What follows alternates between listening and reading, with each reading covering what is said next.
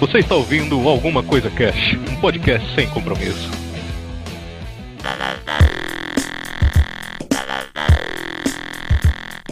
Olá, senhoras e senhores. Aqui é o Tyler Durden e se você é novo no Clube da Luta, você tem que lutar.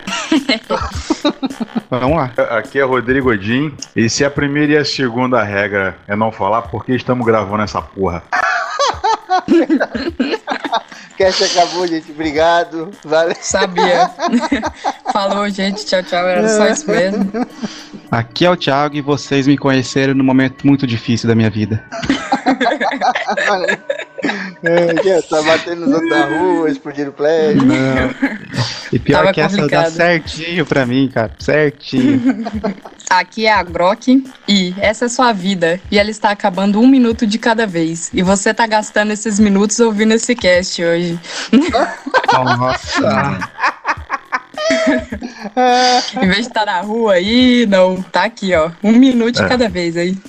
É, mas escuta primeiro e depois vai pra rua. Verdade. Isso, isso. Agora que já tá aqui, já tá aqui, já. É isso aí, galera. Hoje estamos aqui reunidos, né? Estamos no porão aqui de um bar, porque daqui a pouco vai começar as lutas, o pessoal tá chegando.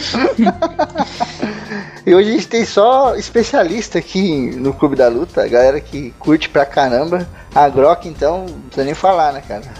É, muitas pessoas aqui quebraram as regras, hein? Tá cheio demais esse cast. é verdade. Eu ia, falar, eu ia falar isso daí. Nós já começamos quebrando a primeira regra. É. Vamos trocar uma ideia hoje sobre Clube da Luta, cara. Falar um pouco desse filme barra livro polêmico pra caramba, cheio de reflexões muito boas e interessantes. É um filme bem impactante e pode-se dizer que cravou uma estaca aí, né, cara? Do, do, gênero e tal. Mas a gente vai trocar essa ideia marota aí só depois dos recadinhos da galera do Alguma Coisa Cast. recadinhos. Ronaldo. Ronaldinho. Aí, galera! Hoje que vai ajudar aqui na leitura de recadinhos da galera vai ser o Arieira. Aê, Renata, ingrata, trocando meu amor por uma ilusão.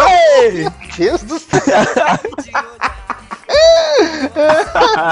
maluco, velho.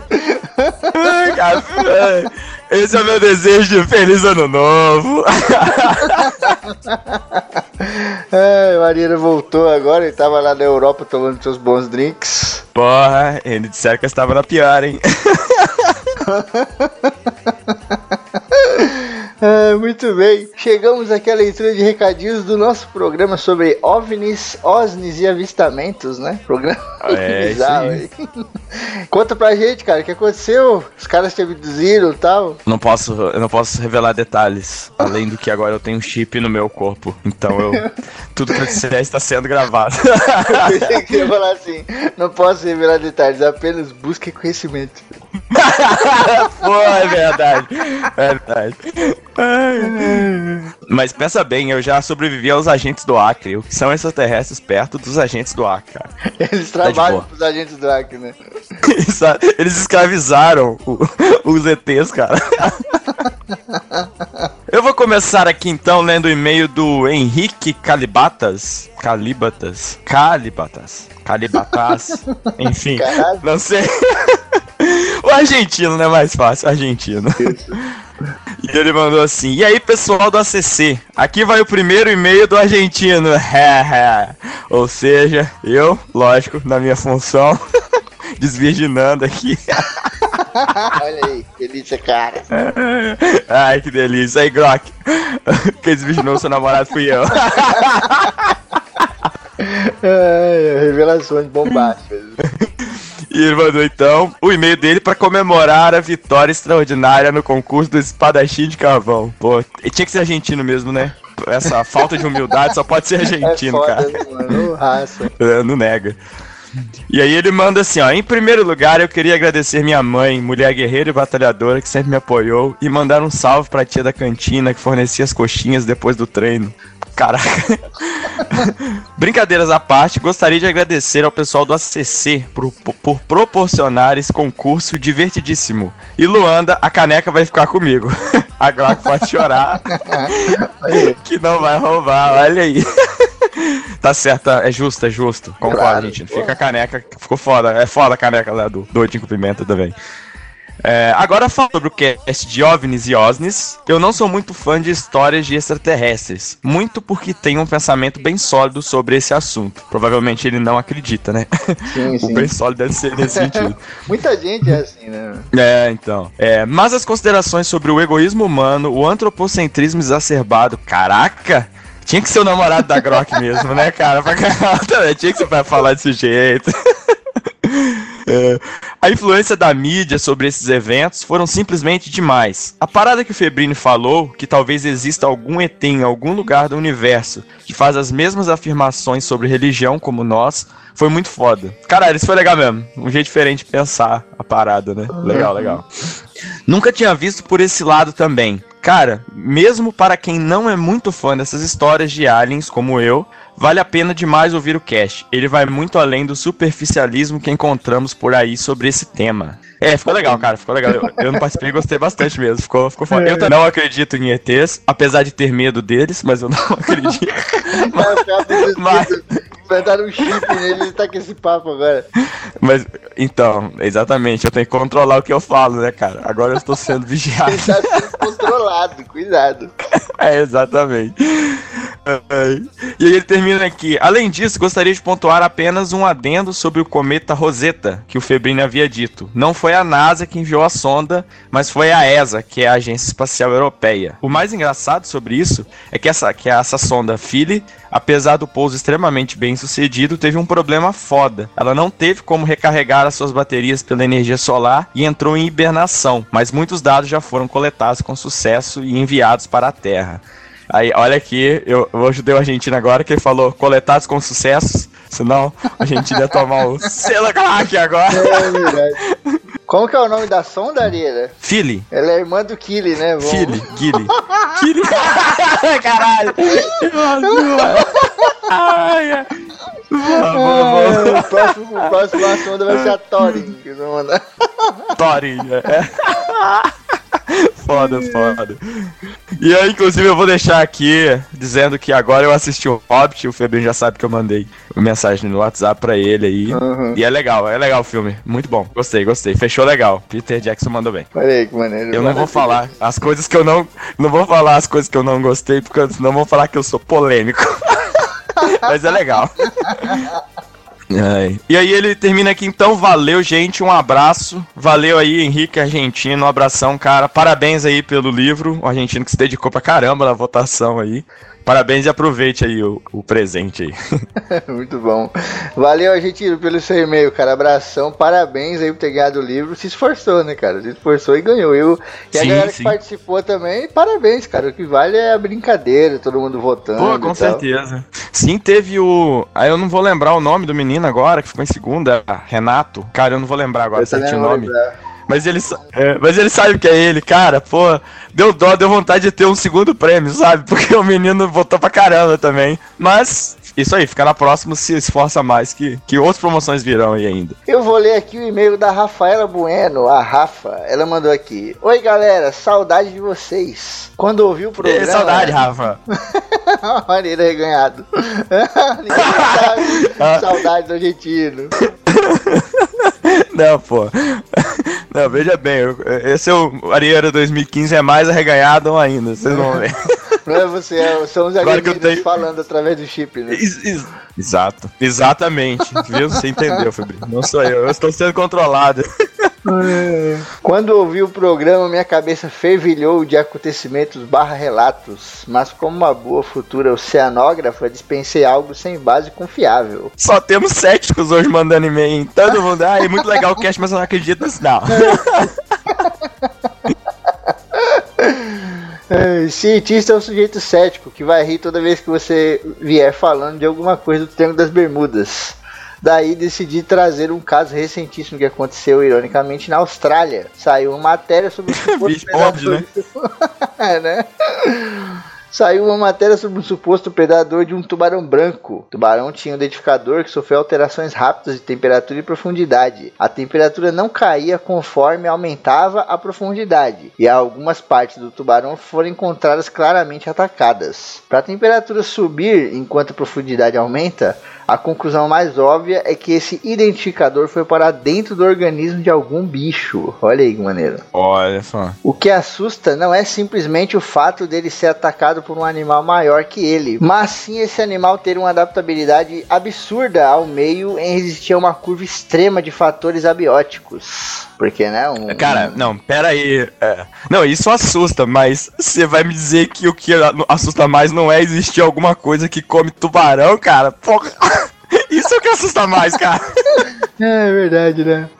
Pô, mas é mais estranho pra caralho, porque, tipo, um ser que vive a profundidades abissais, né, cara? Ele não pode vir à superfície. Sim, sim. Tubarão é um bicho muito, né, de superfície e tal.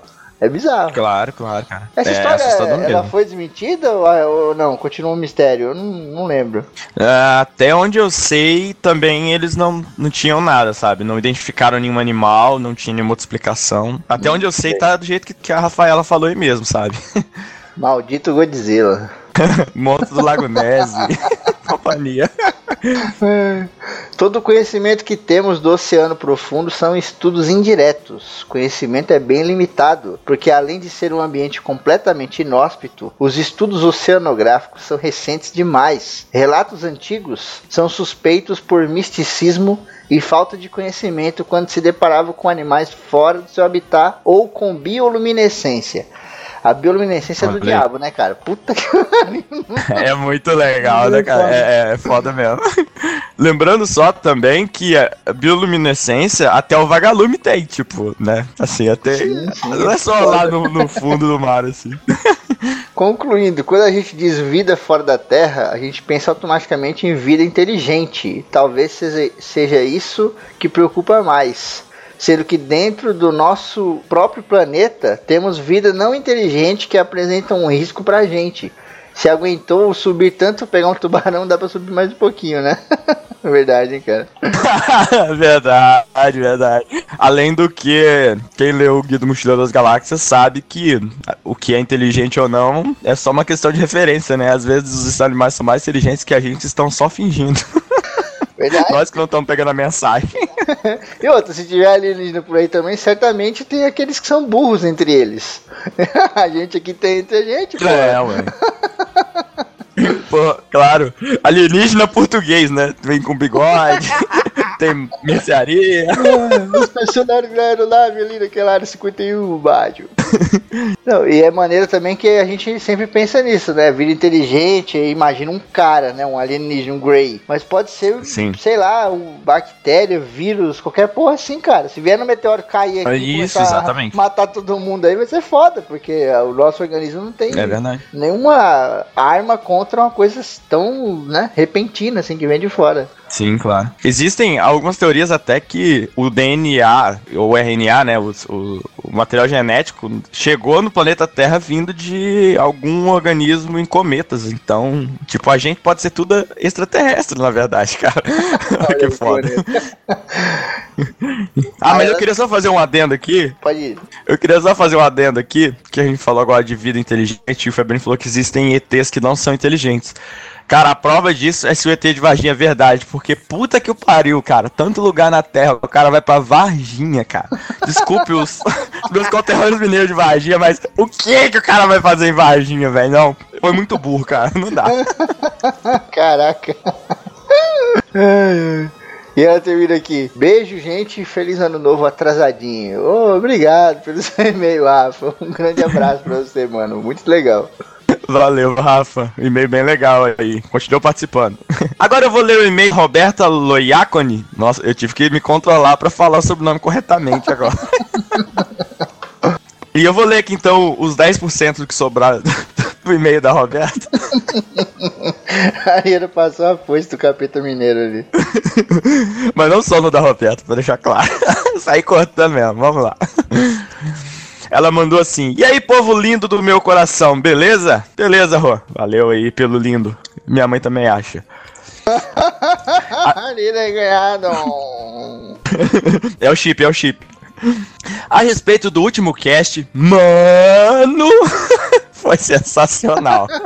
mano dela foi foda. pois foi uma parada científica com um bom material, algo que tornava as explicações das situações apresentadas totalmente plausíveis. Eu mantenho minha mente aberta para todo tipo de crença, todo tipo de teoria e acredito sim que extraterrestres possam existir. Olha aí, ó, a Roberta já é menos cética. é. Como foi dito no cast, o ser humano é muito egoísta e possui uma falta de modéstia impressionante ao achar que é o centro do universo. E por mais assustador que possa parecer, tem sempre aquela possibilidade de haver outros seres desenvolvidos ou não em algum planeta distante. Uhum. Quando vocês abordaram a respeito dos OSNIs, eu lembrei de uma amiga minha que possui um pouco de medo do mar e ela sempre disse que não sabíamos ao certo que tipo de criaturas o habitam e a respeito dos extraterrestres, ela dizia que havia a possibilidade de eles já estarem aqui escondidos de alguma forma, no mar, segundo ela. Não, isso é mentira porque a gente viu no filme do Mel Gibson que os ETs não podem com água. Eles ficam distantes de água, então. e o filme do Mel Gibson é uma base histórica, científica, né? Muito importante. Claro, claro. Exatamente. e ainda, segundo a amiga da Roberta, os ETs estavam apenas esperando o momento certo para agir, tipo aquele relato do que ocorreu no México. As pessoas possuem medo daquilo que desconhecem, portanto, o fato delas se negarem a acreditar ou até expor ao ridículo, tipo eu que falei do filme do Mel Gibson. É apenas uma forma delas se protegerem da possível verdade, manter uma falsa segurança para poder seguir em frente. Mas é claro, Roberto, afinal a ignorância é uma dádiva. E eu prefiro ter a dúvida eterna do que a confirmação do pior. Eu falei isso no, que de história de terror.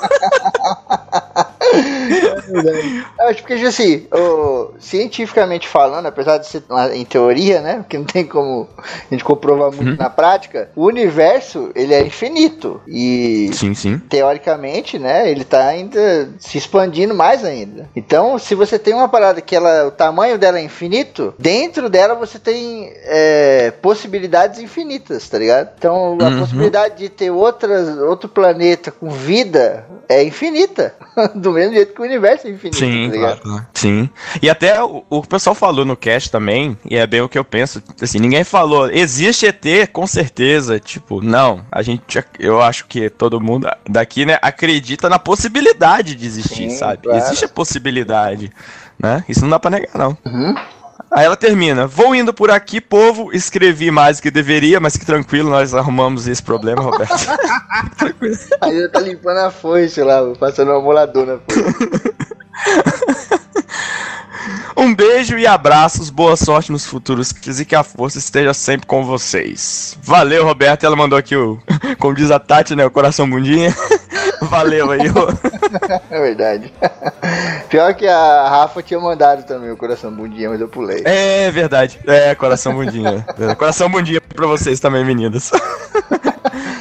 Valeu, Rô, pelo seu e-mail. Brigadão, forte abraço aí, é nóis. Galera, a gente traz aqui uns recadinhos para vocês, como sempre. O primeiro deles é que o Atila, um grande amigo nosso que já participou aqui do ACC do leitura de e-mails, ele criou um jogo, cara, pro Android. E tá lá na Play Store, cara. O nome do jogo é Banana Right. Vai ter o link aí no, no post, no site. Entrem lá, baixem o jogo, tá muito maneiro, cara. Já tá virando um vício do caralho.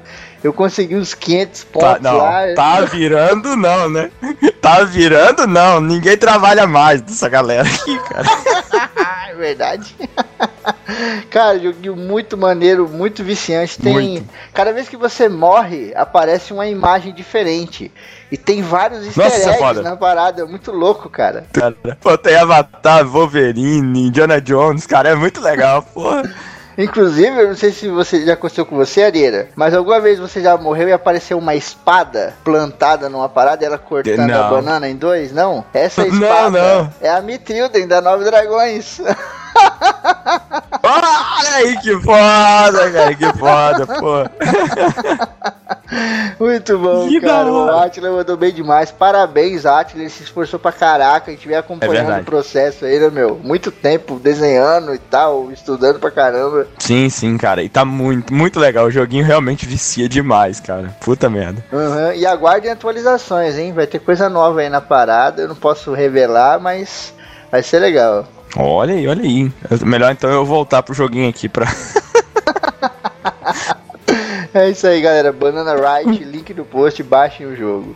E também eu tenho aqui uma outra indicação, ou uma notícia aqui, que é a Célia Mustang, a nossa querida Estelinha, ela tá lançando os desafios aqui na Nerd Sky, que é, ficou como Estrelas da CC, que é o seguinte: todo dia a série lança um desafio para que as pessoas postem na Nerd Sky, e quem posta e cumpre aquele desafio naquele dia ganha uma, uma estrelinha dela. E aí, de tempos em tempos, segundo a cabeça pense da série resolver, ela vai fazer leilões de coisas que as pessoas vão ofertar as estrelas para ganhar o prêmio que a série estiver ofertando, cara. Então, tá muito legal. Começou essa semana. Ficou muito legal, cara. Então, galera, participe aí. Eu tô participando, o Febril também. Tá todo mundo ah, lá. Porque a gente quer ganhar os prêmios aí que a gente não sabe. é verdade. Vem tudo na cabeça da série. tá bem legal, cara. Todo dia tem algum desafio, você vai lá, posta e bota hashtag estrelas da CC e a série vai computando as suas estrelas lá. Sim, e o que a gente vai fazer? Tem desafio todo dia lá na Nerd Sky, né? Então uhum. a gente vai escolher um desses desafios por semana na hora que sair o podcast e a gente vai falar aqui para vocês qual desafio, a gente vai escolher uma resposta legal e vai ler, sabe? Toda semana a gente lê um desafio e uma resposta. Isso aí. Legal, legal, cara. Galera, veio recomendar um podcast para vocês aqui muito legal, cara, muito bom. Chique no último que é o Na Porteira Cast, É muito maneiro, cara. Os caras fazem um trabalho muito legal, informativo pra caramba, divertido. É, tá no ar o programa 54 agora, que é o Manual Básico de Astronomia. Cara, fantástico esse programa, eu adorei, cara. Uhum. Eu escutei ele, foi o primeiro que eu ouvi. Aí eu comecei a ouvir mais uns que estavam abaixo, assim, ouvi uns 5, 6 direto, cara. É muito bom, recomendo foda, cara. Na Porteira Cast. O Arieira conhece Na Porteira faz muito tempo já, né, Lito? Cara, e foi engraçado que agora que antes de começar a gravar, o Febrinho falou: Ah, então eu queria indicar, vou indicar um podcast e tal, chama Na Porteira. Eu falei, caralho, mentira, porra, eu gosto pra caramba também. E assim, a gente não tinha se falado antes, mas Cara, é muito legal. Compensa muito ouvir. A galera lá é muito firmeza. Sim, cara. Pô, e tem um deles que é o número 46, Superpoderes dos Animais. Puta, é muito bom. Nossa, cara. isso é foda. é muito bom. Eu fui pelo nome Genial, falei, meu Deus. muito legal, cara. É, fica aí a indicação, então tem link no post. Vamos agora então pro Clube da Luta? Não, não, Febrina, você já errou, já errou, você já quebrou a primeira regra. Nesse jogo a gente quebrou todas as regras, cara. Puta que pariu. e ninguém brigou, hein? Ninguém brigou. Olha aí, olha aí.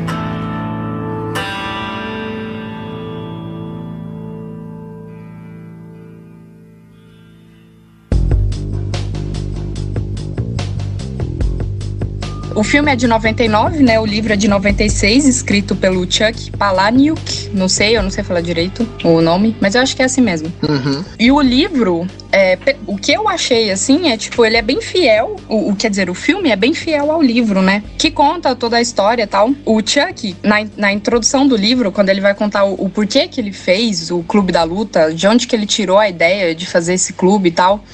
Uhum. Ele queria. Ele, ele fala que ele queria é, fazer, ter essa ideia mesmo de um clube onde as pessoas se reúnem, uma parada secreta e tal. E aí até que ele fala uma parada engraçada no livro, que é que é tipo assim, eu podia muito bem fazer o clube do golfe, sabe? Uhum. Vários caras que se reúnem, conversam, tal, o clube do golfe, mas isso não ia chocar as pessoas. É, qualquer coisa assim. E aí ele, tipo, mas isso não ia chocar as pessoas. E eu queria algo, que nem o Febrini falou, que fosse uma estaca, sabe?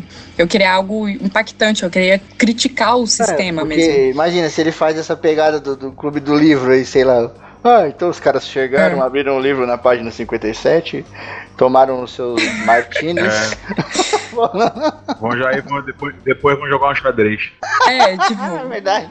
De boi, né? Contraditório com a ideia de crítica dele. Porque se, se você tem um, um mínimo de, de de inteligência, sei lá, quando você vê o filme ou lê o livro, ou os dois, tanto faz, você percebe críticas à sociedade atual, assim, muito claras. Elas são tipo. Um não é um, uma parada sutil, um cutucãozinho no ombro, é um tapa na cara sabe? Verdade. Não é sutil. É um murro na cara, porra. Sim, é, é um, é, não, é um soco na orelha. Verdade. E o Chuck Palahniuk, você vê uma foto dele na internet, caralho, ele é muito esquisito, porque ele é muito magro e franzino assim, né, cara? Frágil pra caralho. Você nunca imagina que o cara fosse escrever um livro tão foda assim. Pois Porque é, ele queria ser gigante. o Tyler, né? Verdade. Legal que quando o pessoal decidiu fazer o filme, né, cara? Falou, não, vamos pegar agora e vamos adaptar e vamos fazer o filme e tal. Tipo, a, os executivos eles não queriam, né? Que eles falaram, não, mano, nada a ver. que porra é essa? Que bizarro. Eles leram o roteiro e falaram, não, tipo, não vai virar isso aí, tá ligado? Eles não sabiam nem onde colocar, sabe? Tanto que o filme ele é classificado como romance e comédia. Tem nada a ver, mano. Exatamente, não tem nada a ver com romance nem comédia, né? Muito menos comédia. Sim. Onde e que categoria que se encaixaria esse, esse filme? Né? Ah, então, é porque ele tem muito suspense e drama. É. É verdade. Mas ele tem muito elemento de comédia, né, cara? Ele tem ação legal, ele tem pitadas de, de coisas policiais, né? Ali no, no, meio da história, todo aquele mistério do, dos Sim. detetives e tal. Tem a parte das lutas, tem o drama, tem a parte filosófica. Então é, tá é tipo porra, conspiratório mano. também.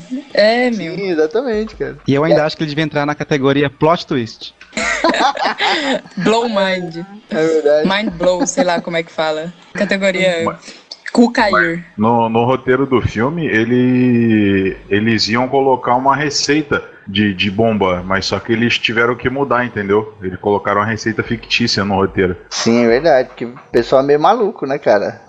se você sabe, é, eu seria um que ia fazer. No livro, se eu não me engano, tem, tem, tipo, na íntegra como, como que faz e pá.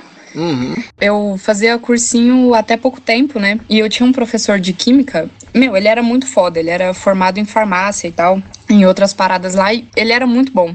E aí ele foi contar é, que a gente tá falando de glicerina, várias reações químicas e blá blá blá. E aí ele falou assim: Meu, lição de casa de hoje. Assiste Clube da Luta e presta atenção na cena X, Y e Z. Que aquilo tá quimicamente correto. E vocês vão aprender muito sobre aquela reação química assistindo o filme. Tipo, pode confiar no que mostra lá. Lembra aí da no... cena para você lembrar. Tipo... Aí no outro dia, a molecada tudo invadindo clínica de lipoaspiração para roubar a banha. É. É. E pegar o endereço do Mastercard e do Visa, né? Cielo, né, cara? Explodiram Cielo. Ai, é, pode limpar o nome. Eu tava sem fazer isso, pra limpar meu nome. Explodiu o prédio do SPC. É, mas é tipo, é muito legal essa parada de. Ah, não vamos colocar qualquer porra, fala pros caras misturar qualquer merda e fingir que aquilo dá uma bomba ou dá um sabonete.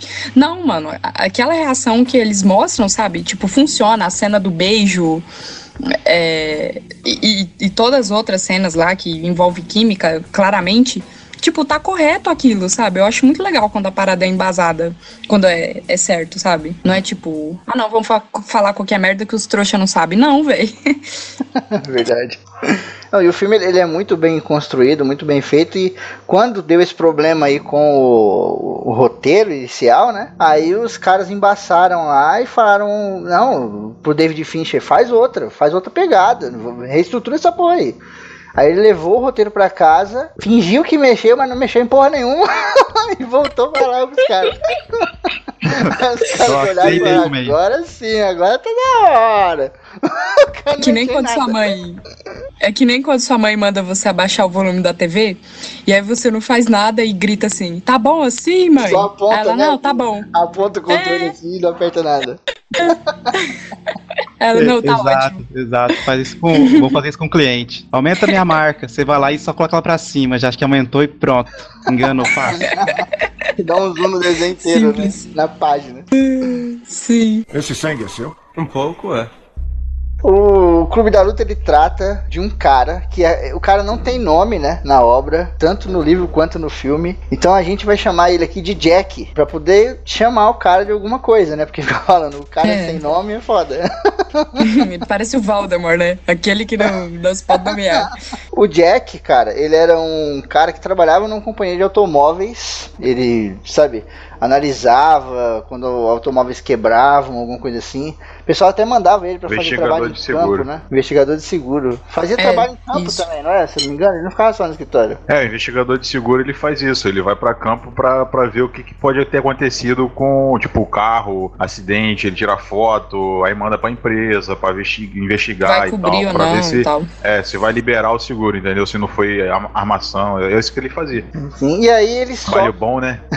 Trabalho de merda, né?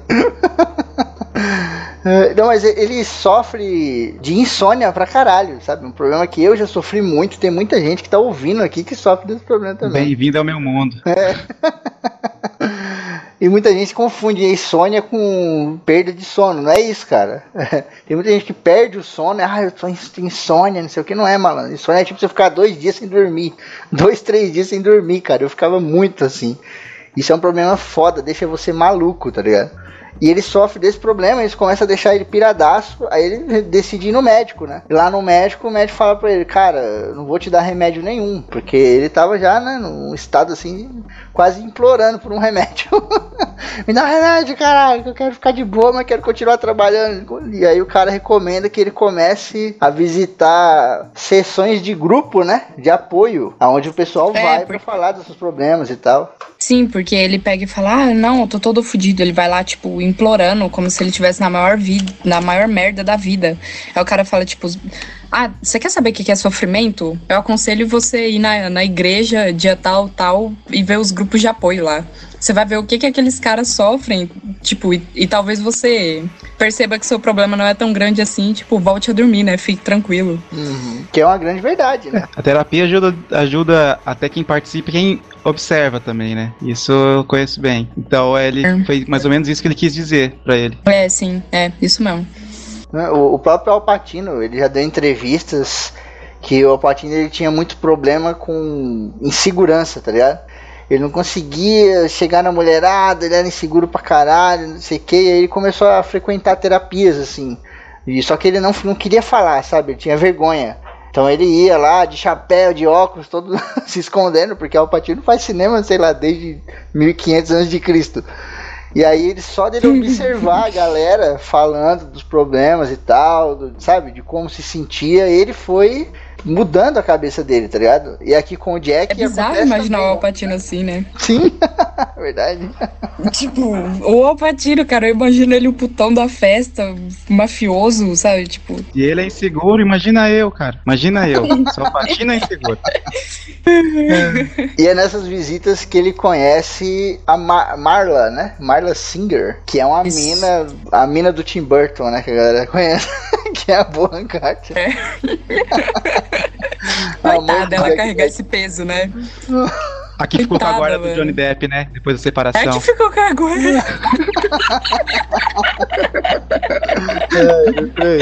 Ai, a mãe adotiva do Johnny Depp. E aí ele faz uma viagem de negócios, o Jack. E quando ele volta pra casa, no- durante o voo, né, no avião, ele conhece um cara chamado Tyler Durden, né, cara, que é o Brad Pitt, é um personagem sensacional, fenomenal, né, puta que pariu. Sim. E tem todo aquele diálogo, né, cara, sobre sabão e vida. Olha aí, duas coisas que se complementam.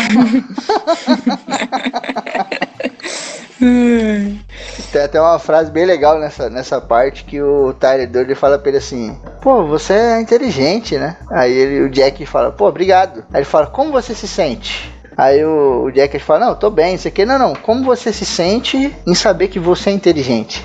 Aí o cara fica mó desconcertado. Porque foda, todo mundo se acha inteligente, mas ninguém nunca parou pra pensar, né? Pô, e aí, você é inteligente, É. como é que você se sente em relação a isso? É, tipo, qual a diferença que faz na sua vida? Tipo, Exatamente. Na sua e de quem tá ao redor, né, cara? é, meu, é foda. ensina alguma coisa pra alguém, você passa algum conhecimento, ou você pega a sua inteligência e enfia no cu e fica de boa. É basicamente isso. É muito foda. É no avião, é, é nessa parte aí também que tem a conversa super foda de coisas descartáveis, né? Que ele fala: tudo para mim num avião é descartável, até as pessoas. Você tem um amigo descartável durante o voo, que depois você sai e nunca mais vai ver. Você tem, sabe, sabonete descartável, você tem toalha descartável, você tem tudo descartável dentro de um avião e tal. É muito foda isso, você pensar o valor das coisas e tal. é verdade, cara, do caralho. Igual vocês comentaram, se você é inteligente, o que você acrescenta, vem aquela teoria, tipo, de passar seu conhecimento pra outra pessoa, de ajudar o mundo, não, tipo, meio que chama de egoísta, você é inteligente e o que mais você faz, né? Tipo, isso que ele quis dizer, eu achei ele. É, e tem também a, as reflexões, é, tem essas profundas e as reflexões de boteco, que é que nem quando ele fala de tipo, ah, e sempre que você sai, você tem que oferecer uma virilha ou a bunda pra outra pessoa. É verdade. no avião. É verdade. Que você sai e é super awkward, né? Você vai saindo e você tem que esfregar a bunda da cara de alguém. Essa, essa Tem várias dessas da- mini filosofias, né? Sim, essa parada da ajuda dessas filosofias, esses diálogos, ela tá muito relacionada com essa parada de compartilhar o conhecimento e tal, né? Até naquele filme Into the Wild, pra quem assistiu, que o cara vai pra dentro da, da, da, mata lá, viver longe da galera, porque ele toca o foda-se pra sociedade, e no final ele escreve, né, no- num livro que só vale a pena se for compartilhada. O cara era crânio, ele era inteligente pra caralho, né? Sim, É. tinha várias filosofias, vários conceitos, mas ele não, sabe, não passou isso pra ninguém, não valeu de nada. Se você é um cara Sim. inteligente fodão, foda-se, né, cara, se você não passar isso pra frente. É, é tipo, ele até encontra um senhor no caminho que fala, tipo, é, fica comigo e tal, né? Eu te adoto. E ele fala, você tá errado se você acha que, as que a vida é baseada nas relações humanas. E no final, ali no último segundo, ele vê que ele tá errado. É sim baseado nas relações humanas. A felicidade, tipo, é- não é nada se você não compartilha, né? É muito foda. Exatamente. E com o Jack tinha muito disso, né? Da felicidade não compartilhada. Porque a vida do cara era uma vida de merda, né, mano? O cara não, não falava com ninguém, não tinha amigo nenhum, chefe um escroto, aquele trabalho filho da puta que o Rodrigo descreveu aí. a vida do cara é uma bosta, né? É, é, é que vem aquela parada é, que, que você acha que você tem muita coisa e na verdade você não tem porra nenhuma, né? É, Jack- temos empregos que odiamos para comprar merdas que não, não precisamos. Verdade. Lembra? E aí o Jack troca uma ideia com o Tyler, ele fala, pô, você é um puta amigo, gostei de você pra caralho, você é o meu amigo descartável mais legal. e aí, tipo, já era, sabe? Eles trocam cartões, né? E ele volta. Quando o Jack volta, o prédio dele explodiu, cara. O andar dele tá todo explodido. Aí as paradas que ele comprou tá tudo na rua. Depois a gente vai falar mais pra frente desse negócio dele comprar coisas e tal. E aí ele sai dali isolado. Ele não tem pra onde ir, né, cara? Porque, como a gente falou, é um cara sozinho pra caralho. Aí ele mete a mão no bolso e tira o telefone do cara, mano. Do Durden. Ele liga pra ele, eles se encontram num bar. E nesse bar tem toda uma conversa, né? Sobre consumismo, sobre o que você compra, o que você deixa de comprar, o pra que que você compra, né? Que é o que a gente faz muito. a gente compra coisas que, tipo, caralho, foda-se, né? Por que eu comprei isso? É, é que nem fala numa música do Ed Vader que fala quando quando você tem menos do que o que você quer, você acha que você precisa. Mas não é isso. É Muito verdade. isso. E aí, quando eles saem daí, né, cara, que o, o Jack fala pra ele, pô, deixa eu morar com você, que eu não tô fudido, né? E aí que acontece uma parada que muda a vida dele completamente, né, cara? Apesar de já estar vindo mudando aí desde quando o apartamento explodiu. Que o Tyler Durden olha pra ele e fala, cara, me dá um soco, né? Me dá um- uma porrada aí, me golpeia. e aí, cara, essa cena eu acho muito foda, porque a partir do, do momento que ele dá um soco no Tyler, é como se você, sabe, quando você vai e entra de um- numa parada que não tem mais volta. É o passo ali, sabe? O primeiro passo, o passo mais importante. Quando ele deu aquele Sim. soco, cara, já era, não tinha mais volta, sabe? Começou a loucura toda. Eu acho, tipo, pra, na minha cabeça, assim, é ali que ele aceita de verdade a existência do Tyler. É, é ali que ele confirma. Tipo, é, a conversa no avião, essas coisas, você pode muito bem, meu, conversar sozinho e tal. Mas nessa a hora do soco, é tipo, é. Pra, na minha, no, quando eu vi o filme, pra mim é a confirmação. Tipo, é isso, já era, que nem você falou, é, é é agora e, É, o e cara não tem mais existe, volta. né, mano? O cara existe, o cara me deu um soco. não é possível. É, eu dei um soco no cara, né? É, exatamente. Eu dei um soco no cara e o cara me dá um soco, porque ele dá um soco e depois o Talib arrebenta ele. É, é, é muito foda.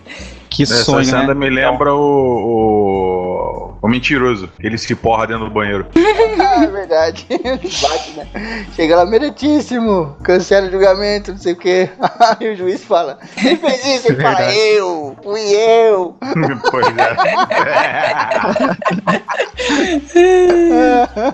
é. Esse sangue é seu? Um pouco, é. É um sonho, né? Esse, esse soco que ele dá na cara, assim, do Brad Pitt, do Tyler, né?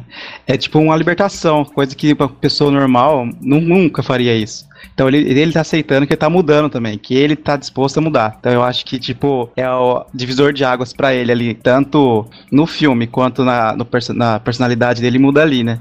Sim, porque é uma parada muito íntima, né? Você dá um, um soco em alguém porque ela pediu. É, é, mais é íntimo querido, isso, né? cara? E o Tyler Durden já era querido por ele ali, né, cara? Era um amigo. Era já. a única pessoa, né? É. E aí, nessa loucura de, de bate em mim, bate no outro, que eles começam a, né, repetir essa parada, e aí começa a aglomerar gente. E a gente chega aqui numa parte muito importante, que é realmente o clube da luta, né, cara? Surgimento da parada. Parada se levantando aí. O começo do clube, né, cara, foi atrás do bar, né? Foi pouquinhas pessoas, né? Sempre no começo é pouquinho, depois que vai enchendo, quebrando a. Pois é, mas no começo não, não tinha as regras, né? uhum, Então tinha, foi, foi, foi aumentando, aí foi criada a- a- as oito regras, né? E só que o pessoal foi chamando, né? É, Um, um merda chamando o outro, né? sim, sim. Ou bêbado, né, cara? Encheu. ali, né? Pois é, encheu de um monte de merda lá lutando, né? Se maldade. Monte de merda. Mas é, porque eles Bandido eram uns fracassado. né? Quando você Sim, vê é lutando, fracassado. caralho, parece uns animais. Que esses caras não têm técnica nenhuma inicialmente, sabe? Cada uns murros esquisito, tropeça, sabe? Se agarra toda hora. Vida real, né, velho? É muito assim Ué, se pô, fosse enfiar Você luta. vê, você vê isso pelo primeiro soco que o, que o Jack dá no, no Tyler, né? Que é na, o soco não tapa na orelha, né? Aquela coisa ridícula. É verdade, Uhum. cara. Que tipo no pescoço, né? É. Croto, assim, Minha né? orelha, cara. Porra, na orelha, sério mesmo, tá de sacanagem. pois é, aí veio né, as regras e veio o aprimoramento do pessoal, né? Foi a, a, a questão do filtro, né? Do, do povo ali, que ele não escolheu qualquer um pra ficar com ele ali embaixo. Uhum, verdade. E aí é onde surgem as regras, né, cara? Que eles se encontraram naquele bar, começaram a lutar lá de fora, eles conseguem, né? Um acordo com o cara que toma conta do bar, não é o dono, o cara toma conta, e embaixo tem um porãozinho, né? O, a questão do, do dono lá do bar, né? Eu acho que ele devia pra um cara, depois ele aparece aquele gordo lá embaixo lá que ele fala que o fulano de tal lá tá, no, tá em casa com o pescoço quebrado. Aí enfia a porrada no, no Tyler e o Tyler monta em cima dele, cospe sangue nos cornos dele. Deixa a gente ficar aqui, deixa a gente ficar aqui, por favor. Aí, Você é muito escroto, cara. É o Lu, né? O nome do cara. Ai, É caralho. verdade. O Lu e o Muito grandalhão. freak show essa cena. Sim. É, e aí quando... ele, ele tá muito pirado. É. Mas, tipo, quando os caras vão pro porão mesmo, ali, de fato, que fecha o clube da luta, né, cara? Que é onde eles criam regras. Eu não tenho todas as regras de cabeça aqui, se alguém tiver aí, fale. Mas a primeira é: você nunca faz o que a gente tá fazendo aqui. você nunca fale sobre o clube da É luta. verdade. É, a primeira e a segunda, é, você não fala sobre o clube da luta. A terceira é se alguém gritar para parar ou sinalizar, a luta é- está terminada. Mas não foi isso que aconteceu com, com o Lourinho, né? Que o Jack arrebentou o Lourinho lá e depois ele falou. É, eu só queria quebrar uma coisa bonita. Eu adorei essa É, é cena, muito cara. foda. Eu também, mano. Porque ele afunda, ele afunda, parece aquelas, sabe, boneca de, de plástico, aquelas bebê careca. Parece aquela cena do City, né, cara? Que o Bruce Willis dá uma pá de porrada naquele cabeça amarela lá e desintegra a cara do Sim, maluco. afunda, põe a carinha pra dentro, assim, sabe? É muito escroto, Pois velho. é, o cara fica desfigurado, né, depois. Sim, fica zoadaço, né, cara? Quarta regra, apenas dois caras numa luta. A quinta é uma luta de cada vez. A sexta regra é sem camisa e sem sapatos. Só que aquele cara de peitão não podia tirar a camisa, né? Verdade. Escroto. Podia ser sem peitos também, É o- né, cara? Porque absorvia impacto pra caralho aquelas tetonas lá, mancada. Pois é, o, o Bob. É o Bob, O pô. Bob. Ué, é, podia O ser Bob, Bob Peito, né? Bob tem peitos de vadia. Beat tits. É. Porra, coloca peito nisso, né? A sétima regra, as lutas duram o tempo que for necessário. E a oitava é se você for a primeira. é se- no caso, né? A oitava, se, você, se for a primeira, sua primeira vez no clube da luta, você tem que lutar. Sim, isso é verdade. E a gente tem ali dentro do clube da luta a coisa mais humana possível, que é um homem lutando contra o outro, né, cara? A parada mais instintiva do mundo. A minha avó tinha uma frase que era: Se você é homem e você ainda não brigou, você não é homem. Eu nunca tinha brigado, É mas eu foda. ficava assim, caralho, como assim? Então eu fui homem muito cedo, então. Que, que eu, quando era pequeno, eu adorava brigar. E os caras começam a lutar, né, cara? E cada vez mais chegando gente nova e os caras se libertam durante a luta. E é legal que, como o próprio, o próprio autor disse, é, é um clube, sabe? É um clube como qualquer outro, só que é um clube impactante pra caralho. Então ali Sim. você tem desde o garçom até o gerente do banco, sabe? Você tem várias pessoas de alto nível, sabe? Desde, desde do, do, do, do- carinha que trabalha com ele, com o Garçom. Jack, né? Levando É. documento e tal, até o- os caras da polícia depois que se envolvem na parada e tal. É legal, o clube é isso, sabe? O clube não é só os mendigos, só os fudidos, não. Tinha gente ali que tinha família e tal, mas a parada era tão libertadora, sabe? O cara lutar com o outro era tão libertador que os caras abraçavam a ideia, sabe? E depois das lutas os caras se cumprimentavam, se ajudavam, criavam Sim, aquela cumplicidade, né? O clube Tipo- dos reprimidos. É, então, e, tipo, acabou virando, óbvio, em proporções inversamente proporcional, né? A, como fraternidade de, de universidade, né? Igual tem nos Estados Unidos, Gama, Kappa Tal, não sei o quê. Virou tipo uma fraternidade de irmãos, assim. Eles fazem de tudo lá dentro, mas fora um ajuda o outro, igual aquela a cena no restaurante, fala assim, ó, não pega os mariscos, coisa assim. É, comida limpa, por favor. Então eu aconselho que você não peça mariscos.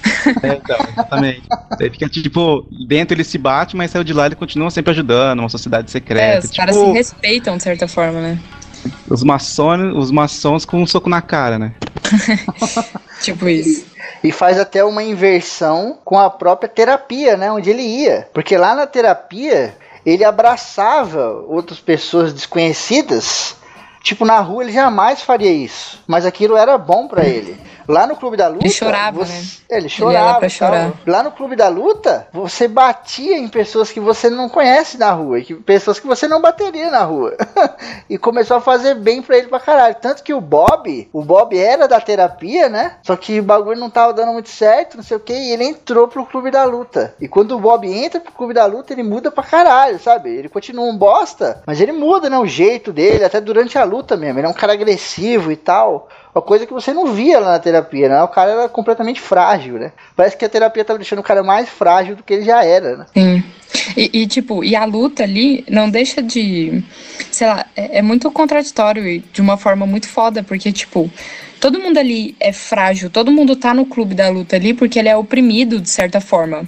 E ele vence isso com violência. Sabe, é, é, é muito bizarro você pensar assim, porque uma, tero- uma terapia de grupo, normalmente é o quê? Você, que nem mostrava lá, você sentava, você tinha que abraçar alguém em certa, certa altura da, da terapia, você chorava, era bom. E, e no clube da luta, você usa violência e dá certo da mesma forma. Você, você não fica violento depois. Sei lá, é, é bizarro. E tipo, você usa a violência e você. É uma parada que não dá nem pra gente imaginar, sabe? Você conseguir bater em alguém ou lutar com alguém sem sofrer as, as consequências posteriores que a sociedade colocaria em cima de você. Então você pode lutar com o cara, brigar, não sei o que, dar porrada, pô, dar um murro na cara de uma pessoa. É uma sensação que ninguém tem. Muita gente não tem, tá ligado? Porque a sociedade não É. deixou você fazer isso. E ali não, você podia fazer isso E era uma parada tão de uma cumplicidade tão grande que era quase que normal, sabe? A luta ali dentro era normal. É, você dava um soco e depois apertava a mão da pessoa e ia pra casa dormir tranquilo, sabe? É igual uma terapia, só que com violência, é muito bizarro. Exatamente. É por isso que não era uma parada atroz, né, cara? Não era uma parada bizarra, monstruosa. Era uma parada. É como a gente vê na, nas lutas também, tem um pouco disso do MMA, UFC, né? Às vezes os caras estão lutando ali, se degladiam, um monte de porrada, sangue para todo lado. No final da luta, o cara vai lá dar um abraço no outro tal. Isso cria, né, cara, um, um laço ali entre os lutadores, até entre quem tá assistindo, né? E lá no Clube da Luta também volta aquela parada da terapia. Às vezes, só de você ir no Clube da Luta e não lutar naquele dia, só de você assistir, era importante pros caras, né, meu? Tanto que os caras vibravam. Que os caras sabiam que depois da luta todo mundo ia para casa, e era, todo mundo era amigo e etc. Sim. Tanto é que o cara que tem a cara deformada lá, ele fica de boa. Ele não, não apela e tipo, ah, eu vou embora, olha o que os caras fizeram. Não, não, mano. Ele aceitou as consequências. Eu tô aqui, eu sabia que isso podia acontecer. E, e foda-se, eu vou continuar, sabe? O, o uhum. cara tem a, a cara quebrada mas tudo bem, é, isso me faz bem, sabe? É, ele ultrapassou a barreira das aparências. É tipo, eu preciso mais do que um rosto bonito, eu não vou sair daqui.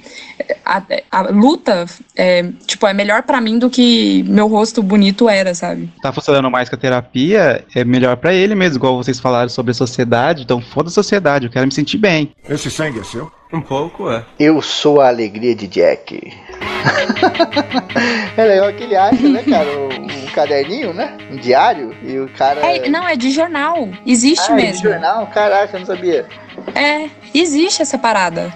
Tem. tem... Quando eu assisti Clube da Luta, eu não sabia. Eu achava que era tipo uma anotação de alguém maluco, assim. Mas aí depois eu assisti outros filmes e séries e tal que até acho que até em livro e eles citam isso, essa parada, que era era uma coluna de não sei de que jornal ou revista, era jornal ou revista, alguma parada assim, que eram os órgãos falando é, sobre eles, tipo, ah, eu sou o rim de fulano. Fulano bebe muito e não sei o que lá, não sei o que lá. Que era tipo uma piadinha, os órgãos contando, sabe? e aí ele pega uma parada dessa e lê. Existe mesmo. Não sei se ainda existe, mas existia. Muito foda. Muito bom. O Jack, né, cara? Porra, o Jack é um personagem fantástico, né? Completamente maluco, atormentado pela insônia. E inicialmente ele é um cara muito coxinha, será? Acho que ele é, né? Um coxinha. Que ele tenta se ele é prevenir é de quadradão, tudo, né? né? Frustrado. Frustrado. É, um frustrado. Isso, isso é boa. E é legal que ele tenta se prevenir de tudo. Que isso reflete até no apartamento dele, né? Até no diálogo que ele, que ele tem com o Tyler dentro do, do bar, ele fala: Caraca, tipo, eu comprei tudo, sabe? Eu tava quase completamente satisfeito. Porque, por exemplo, na minha casa eu tinha uma cafeteira. Então, se eu precisasse fazer o café, eu tinha ali.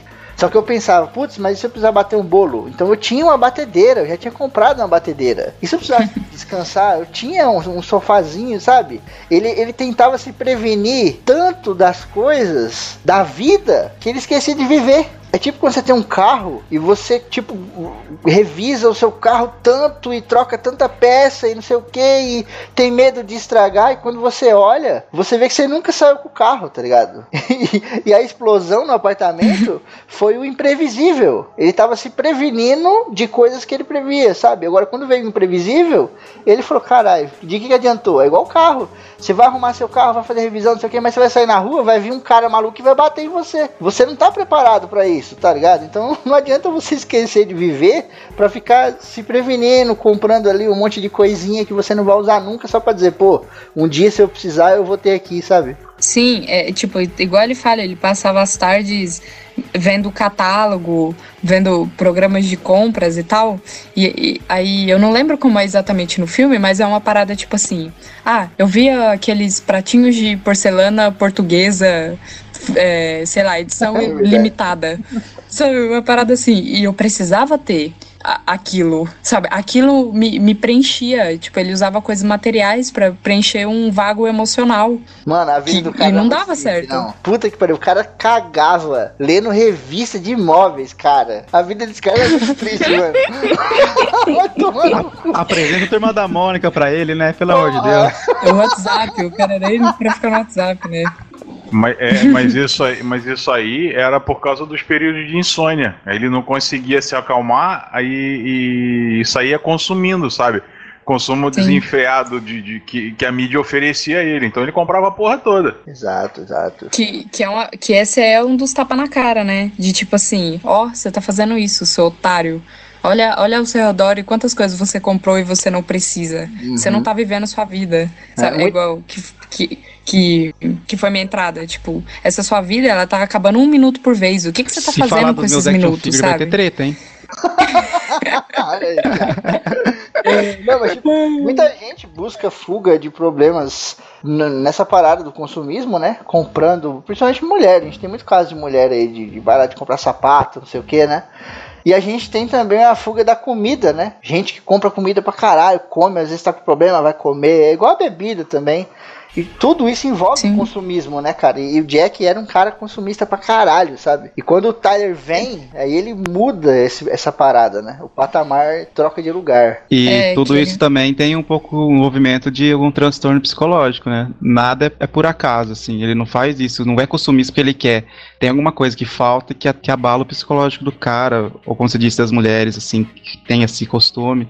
Eu acho que, tipo, tem bastante a ver com, com essa parte psicológica mesmo. Tanto Sim, que no filme demonstra que ele tem um transtorno psicológico, óbvio, né? Sim. É, ele, ele quer preencher o vazio emocional com uma parada material. É, é tipo, Exato. Você tem um problema, você quer preencher, não interessa, você vai preencher comprando muito, você vai preencher bebendo muito, você vai preencher, sabe, fazendo qualquer coisa que, que ocupe seu tempo, ou ocupe espaço, ou qualquer coisa do tipo que não vai resolver, resolver o problema. Que nem. E, e a- e o Clube da Luta ajuda ele de uma forma que até você vê que ele luta e tem aquela frase que ele fala: depois de lutar, nada na sua vida tem muita importância. Tipo, aquilo te libera de uma forma, te es- esvazia a mente de uma forma que depois as coisas que você achava que era super importante, tipo comprar um pratinho português edição limitada, não é mais importante, sabe? Exatamente. É, entendi. E quando ele chega a mudar pra casa do Tyler, você vê bastante essa parada em várias. Puta, o filme é genial, né, cara? Ele deve ter roubado muita coisa do livro ali, mas o filme é fantástico, né? São detalhes, coisinhas minuciosas que fazem uma diferença gritante. Tem uma cena muito foda, que a casa do Tyler tá caindo aos pedaços, né, cara? É É uma casa abandonada, no meio de umas fábricas escrotas. Sim, pra quem morava num, num puta apartamento, né, cara? E tem uma cena muito legal que ele tá escovando o dente com aquela pasta toda suja, né, cara? Porque ele abre a torneira, a água que sai é preta da torneira, né? A casa é um lixo. E ele tá escovando o dente, e aí o dente dele tá meio mole, assim, né? Ele enfia a mão e arranca o dente, por causa do clube da luta, né? Por causa das, das lutas e tal. Ele olha e fala, caralho, meu dente. Aí ele olha pro Tyler assim, o cara fala, é, o dente é foda, caiu, não sei o quê. Aí ele pega e joga na pia e foda-se, vai andando. Normal, né? Desapego, desapego do cara mudou completamente, tá ligado? O cara era um É, é, que então. precisava ter um, um batedor de bolo. Daqui a pouco cai o dente dele, ele fala, ah, foda-se, joga por, trás, por cima do ombro e vai embora. Aí você vê muito isso no, no próprio trabalho dele, que ele começa, ele vai desapegando aos poucos, até que ele chega numa reunião que ele fala, ah, é, minha boca sangrava e eu ia engolindo o sangue. E aí o chefe dele, tipo, ele chega com a camiseta toda suja, manchada. e ele, tipo, ah, isso é sangue? Ele, ah, é sim. E é seu? Ah, um pouco dele.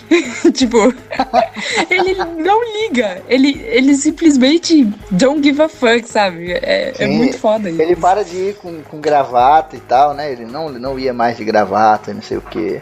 As próprias camisas. Ele tem uma cena muito legal também que ele vai com a camisa suja de sangue, né? Os caras mandam ele embora pra casa. E aí depois ele vem, vem pra casa e imediatamente vai lavar aquela camisa. Porque não tem mais nada. Ele não tem mais nada. Ele se desapegou totalmente de tudo. O cara só tem uma camisa. ele tem que lavar aquela porra pra poder ir no outro dia com ela. Porque ele não tem mais roupa. E depois ele para de lavar também, porque afinal, e daí? Quem liga? É, exatamente. E emagrece, né, cara? Até o. O Edward Norton, ele deu uma entrevista e ele falou, né, que era uma parada legal também, do, do- da, da- direção do filme. que depois que ele conhece o Tyler, ele começou um regime foda pra emagrecer bastante, né? Tanto que nas cenas finais ele tá muito magro mesmo.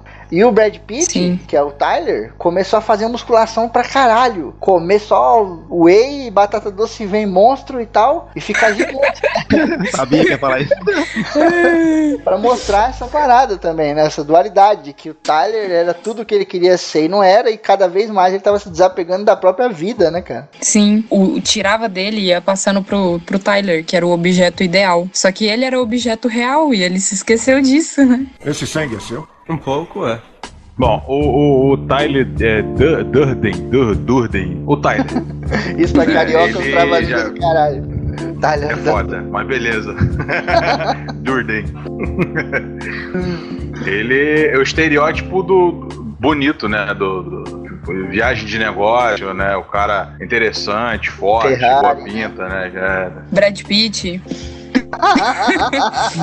Olha, mas aquela, aquela, aquela Ferrari que ele tem no filme não é dele. Você viu que o cara sai correndo atrás do, do carro, né? É verdade, Sim. cara, ele rouba do cara, né? Ele é Maior. meu carro, porra! Cara, eu. O, o- Tyler, assim, quando a primeira vez que eu vi o filme, eu, eu olhei assim e falei, cara, esse cara é muito porra louca, não existe gente assim, mano. Sabe? E eu. E muito, muito tempo depois, eu tava conversando com a, com a Tati, minha esposa, eu, eu olhei, eu tinha esquecido já do, do filme, né? E eu falei, caralho, o, o Tyler, como que pode, né, cara, o, ser a mesma pessoa? E, porra, dupla personalidade foda, né, cara? E ele, É. ele próprio, no, no, no, no próprio filme, ele se precaver dele mesmo. Ele fala pra pessoa, ô fulano, eu vou falar isso, isso, isso, me, me corta, não deixa não. Quando na, na delegacia Sim. que eles. Que ele, que ele vai falar lá, ele, não, eu sou o Tyler, ele não vai fazer isso aí, não. Você falou sobre isso aí também. É verdade. É, cê- você falou que definitivamente você ia dizer isso. E- É, é engraçado que, tipo, a, a, a segunda personalidade, né, que seria o Tyler, ela se prepara pra personalidade original, né? Que é o que o Rodrigo tava falando, tipo, o, o, o Tyler, ele. Ele se defende, digamos assim, tipo, pra, pra continuar vivo na cabeça do, Uhum. do que a gente tá chamando de Jack, né? Ele se, ele se prepara pro Jack, pras ações do Jack. Tipo, é o Jack contra o Jack. É muito bizarro. Sim. É como se fosse um hospedeiro, né, cara? Que preserva o. o sei lá, a casca ali. Pra ele não ficar sem, né, cara? ele não Sim. pode perder Senão aquela ele não parada. existe. ele, né? É um. Sim. Só explicando rapidinho pra galera que nunca viu o filme, nunca leu o livro e vai se interessar depois, porque é muito legal. Vê o cast depois, gente. O Tyler, ele é o Jack, porque eles são a mesma pessoa. O Tyler é uma, uma projeção mental do Jack. Por isso que o Rodrigão tá falando que o Jack, o Tyler, ele, tipo, lá na frente, o Jack vai denunciar o Tyler. E os policiais são do Clube da Luta. E eles falam assim: a gente sabia que você ia vir falar isso. Porque o Tyler falou pra gente que você falaria isso. Obviamente, porque o Jack e o Tyler são a mesma pessoa, tá ligado? E muitas partes durante o filme, ele fala assim: o Tyler sabia de tal parada, então, consequentemente, eu também sabia. É muito interessante É. essa parada. Que ele fala, parecia que o Tyler tava sempre um passo à frente. É, Que ele tem uma certa parte no filme que ele começa a procurar o Tyler, né? Que o Tyler some, digamos assim. E aí ele fala: todo lugar que eu ia, parecia que o Tyler já tinha estado lá. Ele tava sempre um passo à minha frente. Mas, mas não, ele era o Tyler. Então, se ele tava na parada, o Tyler já teve, sabe? Tipo, é, muito bizarro. ele, ele, ele só seguiu os passos dele que, já tinha, que ele já tinha feito, né, cara? O Jack era tão merda que ele, ele teve que, tipo, criar uma personalidade foda. no caso do Tyler. Sim, e, e Que como não ele- conseguia ser foda, né? E o Tyler, ele se manifestava muito quando o Jack dava aqueles pass out, né? Quando ele desmaiava, quando escurecia tudo, porque ele era. Famosa pescada. É, ele sofreu de insônia. Então, cada vez que ele dormia em qualquer lugar de uma hora pra outra, o Tyler se manifestava, né, cara? Através de sonambulismo e tal. A cabeça do Jack é muito perturbada, tá ligado? E até Até entrava ele, no controle, ele- né? Quando ele dormia. Sim. Ele até, não sei se eu já falei aqui no cast, ou se foi o Tyler que falou por mim, Mas ele falava que quem tem insônia nunca dorme direito e, consequentemente, nunca acorda direito. Então o cara ele pensava que ele estava dormindo, mas na verdade ele estava acordado e às vezes ele estava acordado e pensava que estava acordado, mas estava dormindo, tá ligado?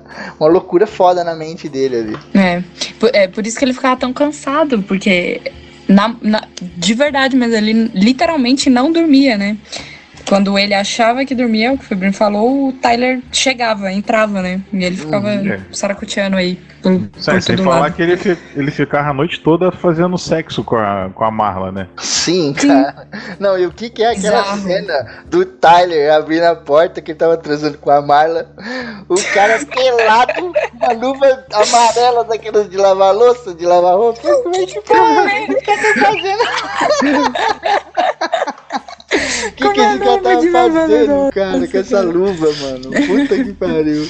É, cara, é muito foda. É, E, e depois até que ele fala, né? Tipo, eu queria tudo no Tyler. Eu queria fazer sexo como o Tyler, eu queria lutar como o Tyler, eu queria ser o Tyler, sabe? É, é Uhum. bizarro, ele não sabia. É muito foda. E a relação dele com a Marla fica muito bizarra, né? Porque até tem uma cena muito boa que ela chega lá na casa procurando ele. Aí ele, tipo, ah, vai embora, o Tyler não tá. E ela fica, tipo, quê? Tipo, como assim? Você? Tipo, que porra é essa? Porque da mesma forma que a nossa mente ela atua muito sobre o nosso corpo, né? Acontece o inverso também. O nosso corpo ele atua pra caralho na nossa mente. Então o Jack já tava com insônia, já tinha um monte de problema psicológico, ficava comendo essa porra dessa mina o tempo todo enquanto ele pensava que ele tava dormindo. E ainda participando do clube da luta, porque, cara, o, o clube da luta estourava ele todinho, né? E, pô, pra você cicatrizar ferimentos e tal, puta, energia do caralho, caloria pra caramba, né, meu? Então o cara tava completamente ativo. O, devia estar o coração dele a 200 batimentos por, por minuto aí. E Ainda ele fazia não conseguia sabonete. descansar. Ainda fazia sabonete. então a mente dele tava zoada, né, cara? Porra, o corpo tava influenciando muito na cabeça dele. Pra quem não sabe, pra quem é, já assistiu o filme não percebeu, ou nem viu o filme, quando for ver, repara nisso. O Tyler, antes dele realmente aparecer, o Brad Pitt conversando e tal, nananã, no avião, ele aparece em cortes rápidos, tipo Jequiti. e várias cenas antes é, de- dele aparecer de verdade. É, é, eu lembro só de algumas, eu não lembro todas. Se procurar na internet, tem uma lista das cenas que ele aparece. Mas ele aparece no corredor do médico, quando o Jack tá se consultando. Ele aparece na terapia do câncer de testículo, quando, quando o Jack tá lá. É, tem algumas outras vezes lá que eu não lembro, mas é Uma eu tipo as lembro é que é pescadas ele dava. é, quando ele tá na esteira, meio dando umas pescadas assim. Aí o Tyler aparece na outra esteira, voltando assim no aeroporto. Acho que no corredor Sim. do trabalho dele também, no começo do filme. Também. É, é, tem várias É, ceninhas eu- dessa. Eu não. Quando eu assisti a primeira vez, eu não vi porra nenhuma disso. Eu fui ver hoje. Caralho, e eu não. Sério, eu demorei eu- também. Eu também demorei. E eu, e eu ainda achei que era problema do meu HD. Também Aí eu falei, eu, eu olhei eu falei, caralho, que porra, tá com o meu HD que tá com problema, tá trepando um filme no outro. Aí eu falei com, com, com, com a Tati, aí a Tati falou assim, não, isso é porque ele tem insônia, isso aí são os flash a memória dele e tal. Eu falei, é mesmo? Ela é, eu falei, caralho, que porra, eu pensando que o meu HD tá ruim. Ai, muito bom. A prim- Eu, eu via. Tinha um site que hospedava esse filme online. Aí eu ficava do nada, dava vontade de ver, eu ia lá e via. E eu pensava assim, porra, mano, que qualidade zoada, né? O filme Tá todo pulando aqui, tudo cagado. Aí depois eu fui ver em DVD, sei que lá que eu comprei, aí eu, puta, é isso mesmo. aí eu vi ele. O diretor, o David, ele usou cerca de 1.500 rolos no filme do Clube da Luta. Cerca de três vezes mais a quantidade normal utilizada para um filme de 120 minutos. Caramba, que doido. Que foda. Tem o porquê? Não, não tem porquê, só falar que usou 1.500 rolos. Na verdade, ele usou só. Ficou no caralho o filme 750, inteiro. né? Ele usou 750, os outros 750 foi o Tyler que usou. Ah, pronto. O Tyler, né, ele tinha vários subempregos, porque não dava pra ver 100% na mendigagem, né? ele tinha, o Jack precisava comer e tal. E então ele ele trabalhava de garçom, trabalhava no, no cinema, trocando os, os rolos do filme, né? Que até eu aprendi, tipo, quando eu vi isso, eu aprendi várias coisas nesse filme. E é muito foda que ele explica aquela bolinha preta que aparece num canto, né, do filme quando você tá no, no cinema, que é tipo um avizinho de tempo, né, pro cara do, do rolo trocar e tal. E todo, nesses subempregos ele fazia tipo, pregava peças, digamos assim, na, nas pessoas, porque ele achava escroto. Ele, ele queria zoar com a sociedade, então ele fazia várias escrotices nesses empregos. Tipo, mijar no ponche, peidar no soufflé, no, nas paradas, Verdade. porque o suspiro retém o Depois peido, sei lá. processaram ele, né? Depois processaram ele porque ele fez essa porra aí. Ele falou, "Ô, caralho. Sim. Muito escroto. E aí ele, uma dessas é, ele cortava filmes, normalmente infantis e essas coisas assim, e fazia tipo aquela ediçãozinha antiga, que é cortar um pedaço do filme e colar. E aí ele colocava tipo cenas, é, sei lá, é, tipo pinto e todas essas paradas assim, cenas de filme pornô e todas essas coisas. Ele cortava e deixava só um, um framezinho assim e punha pra rolar o filme. E aí aparecia e, e ninguém sabia nem que tinha acontecido, né? Acho que ele foi uma É, é, Aprendeu isso? Ele aprendeu isso com o Walt Disney, né? Nos filmes da Disney. Mas, pô, o filme da Disney é bem mais discreto, né, cara? Puta É. que- É, mas era tipo funcionário. Todo mundo acha que o Walt Disney era um perverso, pervertido, escroto, sei lá.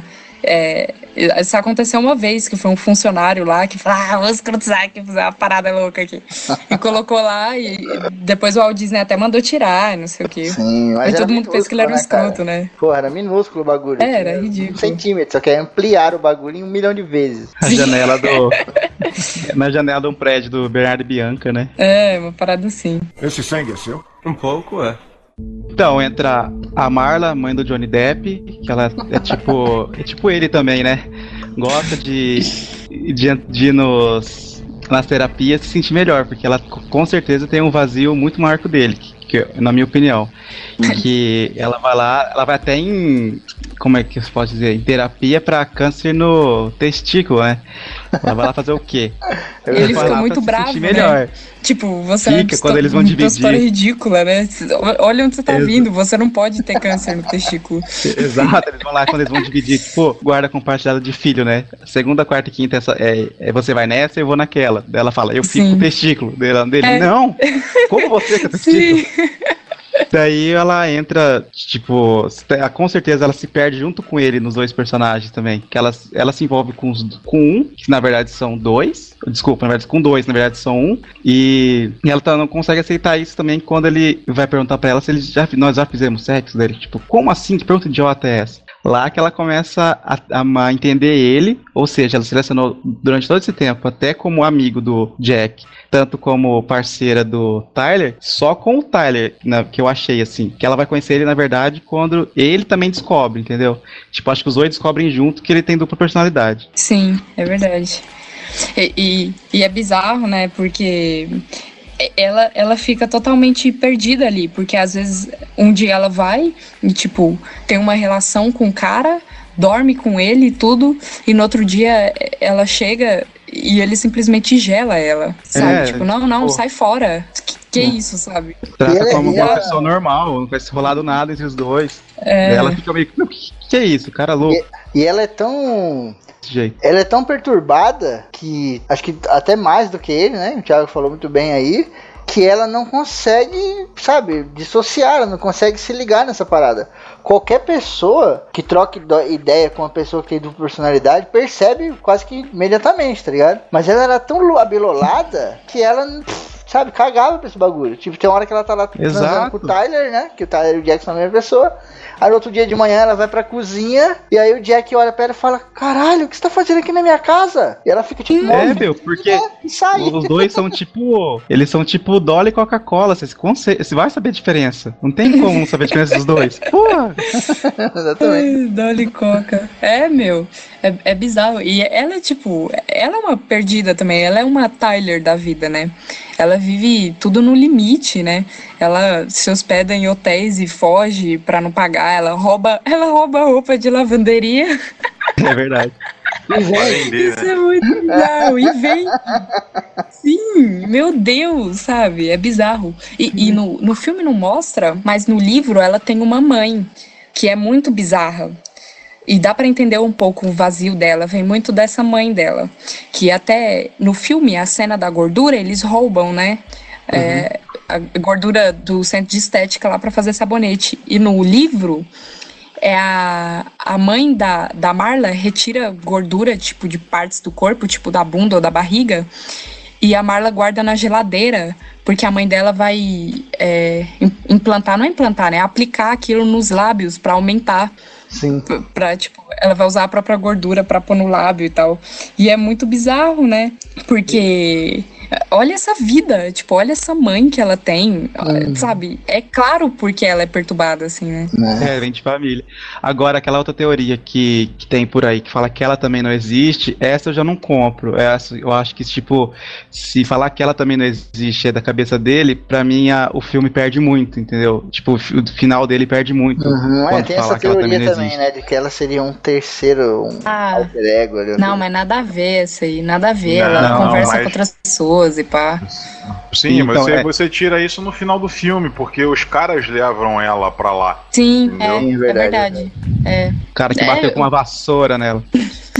Até O comenta. povo tira Tá as teorias e nem pensa, né? Tipo, só pra falar merda. Tipo, falar que, sei lá, o Pokémon é tudo um sonho. Essas porra dessas teorias merda, sabe? É. que o Ash tem 35 anos, tá em coma Sim. 50, tá lá Sim. vivendo. Exatamente. Cara, mas ela é um personagem completamente maluco e tal, mas ela tem uma importância na trama muito foda, sabe? Gigantesca. E ao mesmo tempo é uma parada muito discreta. Porque ela só aparece em, em pouquíssimas cenas, né? Mas são cenas que alternam e alteram o que vai acontecer depois. Não é só uma paradinha ali e já era, sabe? São diálogos fantásticos, né, cara? Que ela tem com ele e tal. Uma, uma parada que eu acho, que eu vejo assim, é que é, talvez sem a Marla, ele nem descobriria que ele tem dupla personalidade. A Marla em- empurra muito pra isso, porque ele começa a achar estranho, sabe? Por que, que ela me trata assim? É, por que, que ela me trata às vezes como se eu fosse o Tyler?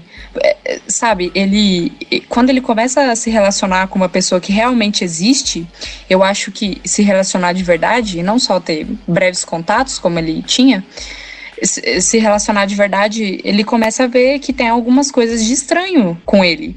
E, tipo, pra mim, eu acho que ele não teria é, descoberto ou feito o que fez se ele não tivesse encontrado com a Marla. Acho que ela é um, um forte impulso pra ele ter caído na real. De, tipo, meu, tem alguma coisa muito esquisita É, do jeito que essa mulher me trata, sabe? Ele teve o start lá na, na cafeteria, quando o cara fala, quer que eu faça um teste, senhor? Não, não é um teste, fala meu nome. Ele fala, senhor Dunder e tal, dele. Tipo, lá ele começa a pensar já. E é exatamente, ela que dá aquele, pá, é isso mesmo, você é, eu tenho duas personalidades mesmo. Sim. Sim, e você vê também, através dela, a parada do Jack ser um cuzão e o Tyler ser um fodão, né? Dentro da mente dele ali. Tem uma parte que ela tá querendo tomar overdose de remédios lá e tal. Ou ela chega a tomar remédio pra caralho. E ela liga pro Jack pedindo ajuda. E ele, não, não vou, é longe, não sei o que, bababá. E aí o Tyler vai lá e resgata ela, né, mano? Pega ela, leva pra casa, transa com ela lá até umas horas, não sei o que, salva ela, né? Na verdade era o Jack salvando ela, porque o Tyler nada mais é do que o próprio Jack. Mas o Jack em si era tão cagão ou cuzão que o Tyler tinha que sempre fazer tudo. Até naquela parte que o Rodrigão citou, quando aquele Lu, que é o dono do, do restaurante onde tem o clube da luta no porão, ele chega lá, né, Pra mandar os caras fecharem e parar tudo, que ele não tava sabendo de nada. Se você olhar, a cena é muito, muito emblemática, porque o Jack, ele tá no fundo, bem escurecido, assim, cara, encostado num pilar, de cabeça baixa, sem falar nada, olhando assim, cara, com os olhinhos, como se fosse um cachorrinho quando você dá bronca, tá ligado? E quietinho. E o Tyler tá o tempo todo falando com o cara. o Tyler que se manifesta, o Tyler que defende a parada, que apanha, que vai lá e gosta de sangue, aquela loucura toda. E é sempre o Tyler, sabe? O Jack não faz nada. E conforme o filme vai avançando, ele vai meio que juntando, cara, a personalidade de um no outro. Ele vai começando a confiar mais no Jack, né? Porque ele chega no chefe dele, faz aquela loucura toda de bater nele próprio, né? Aí a polícia vem e fala, pô, o chefe tá batendo em mim, não sei o quê. Só que ele que se estourou todo.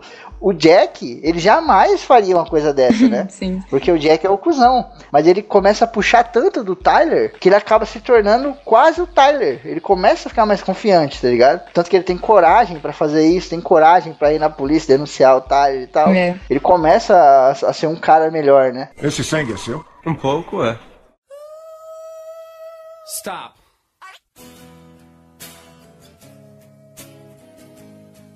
E aí tudo, tudo vai caminhando pra pra um momento que o Jack vai descobrir que ele é o Tyler. E a Marla tá lá e tal. É, é muito legal o desfecho. Tipo, como eu posso acabar com o Tyler se o, se, o, se o Tyler sou eu? E aí que ele tem a ideia de, de se matar, né? Se dar um tiro.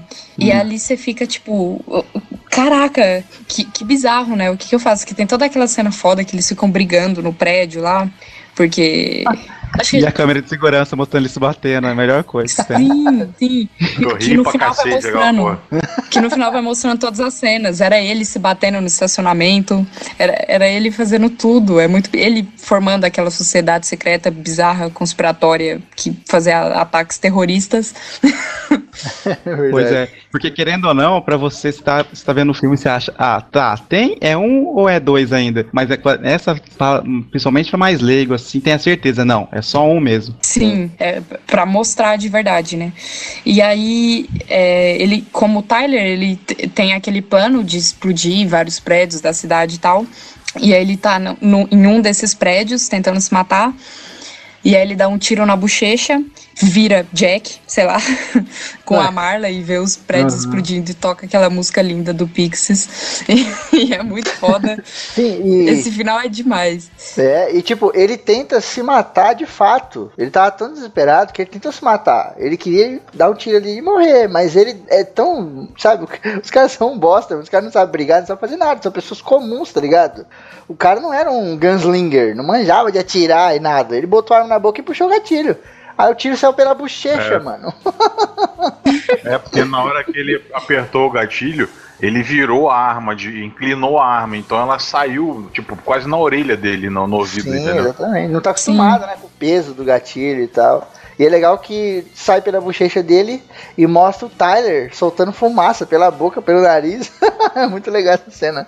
Muito É, foda. pergunta que cheiro é esse? É, que cheiro de Eu queimado. já é acho que, que, que não é que ele não sabe atirar, eu acho que ele fica tão. Ele vai se matar e não consegue, ele fica meio, meio que covarde, essa covarda na hora, É, entendeu? tudo não junto, que. né, cara? Tudo Eu junto. achei isso, mais ou menos. Uhum. E aí o Tyler tá com o cérebro aberto, né, cara? A parte de trás na nuca, assim, todo fudido.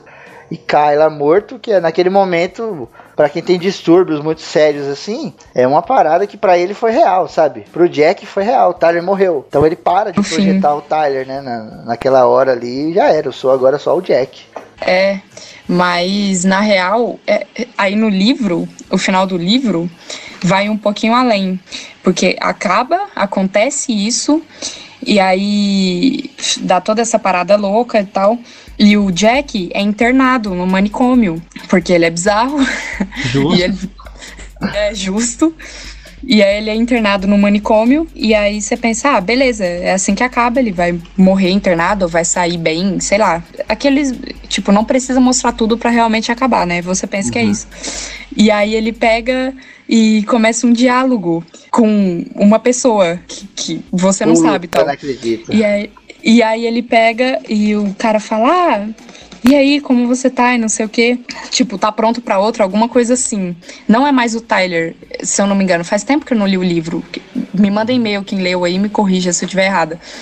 Mas, é, se eu não me engano, ele. É, é outro cara e, e vai começar outra parada totalmente nova. E não é mais o clube da luta. É o trem da fantasia, sei lá o quê. Que ele pega e fala assim: ah, é, você tá pronto pra outra? Você tá pronto pra entrar no, no trem do não sei o que lá? Tipo, como se ele fosse começar de novo, tudo de novo. Ele vai montar uma outra sociedade com outro nome, com Caralho. outro cara imaginário. Foda. Ô, tipo, não vai fraca. acabar ali. Puta que pariu, muito Sim. louco. É demais. Caraca. Eu acho o final do livro muito bom, velho. Porra, e, e aí você foda. saca na hora, putz, é isso, é de novo, é outro cara imaginário. No começo do diálogo você não sabe, você acha que é um cara do manicômio, mas não é. E no final deixa bem claro, assim, o que que rola. É muito foda. Imagina se fosse o Tyler, cara, com a luva amarela. E aí eu vim te pegar, Jack. Peladão. Vou fazer exame de toque em você. É. E aí, e aí agora vai ter a sequência oficial, né? Escrita pelo próprio Chuck Palahniuk. Que susto, Que vai ser uma HQ. falar A sequência oficial escrita pelo próprio Tyler. E vai ser desenhada pelo Cameron Stewart, que é o, o cara que faz a Batgirl atualmente para DC Comics. E, e a primeira imagem que foi divulgada né, no, no próprio Instagram do, do Cameron é a Marla grávida, o Jack do lado com uma cara de ferrado e num mosaico atrás, tipo um mosaico da igreja onde formam aquelas imagens, está formando a imagem do Tyler, tipo de mãos abertas assim, tipo um santo. Caralho, imagina se ele volta, isso é foda. Sim. É, tudo, tudo é uma cópia de uma cópia. Ah, olha aí. Eu, eu quero comprar. Se, se eu não me engano, vai sair esse ano, pô. Eu, eu acho que vai ficar legal. Uma ideia boa fazer em HQ e tal. Legal. Muito bom.